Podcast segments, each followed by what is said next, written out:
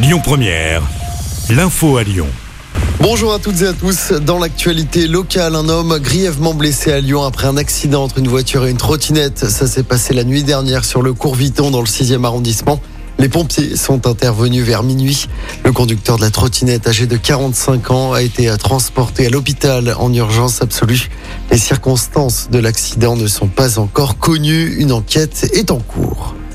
L'actualité, c'est aussi cette nouvelle journée de mobilisation contre la réforme des retraites. Journée de la colère cheminote qui doit être une étape avant le grand rendez-vous du 1er mai.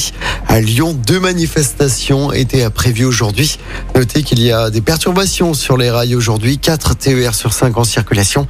Le trafic des TGV est quasiment normal. Les perturbations concernent surtout les liaisons intercités. C'est une annonce qui fait beaucoup réagir. Les petits excès de vitesse de moins de 5 km heure ne seront plus sanctionnés par un retrait de points sur le permis de conduire. Mesure qui entrera en vigueur en janvier prochain. C'est Gérald Darmanin, le ministre de l'Intérieur, qui l'a annoncé. Pour Fabien Bagnon, vice-président de la métropole de Lyon en charge des mobilités, cette mesure conduira à une augmentation des accidents, des blessés graves et des tués sur la route. Elle est donc totalement irresponsable selon lui. Notez euh, toutefois que les petits excès de vitesse resteront sanctionnés par une amende. Et puis il y aura du monde sur les routes de la région samedi. C'est un nouveau week-end de chasse et croisée avec notamment la fin des vacances scolaires dans la zone.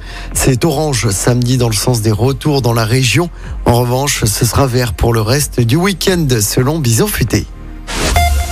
On termine avec un mot de football. Dernier club français en lice en Coupe d'Europe. Nice va tenter de se qualifier pour les demi-finales de la Conférence League. Ce soir, les Niçois reçoivent le FC Ball.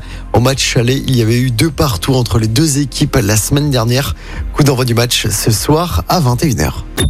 Écoutez votre radio Lyon Première en direct sur l'application Lyon Première, lyonpremière.fr et bien sûr à Lyon sur 90.2 FM et en DAB+. Lyon Première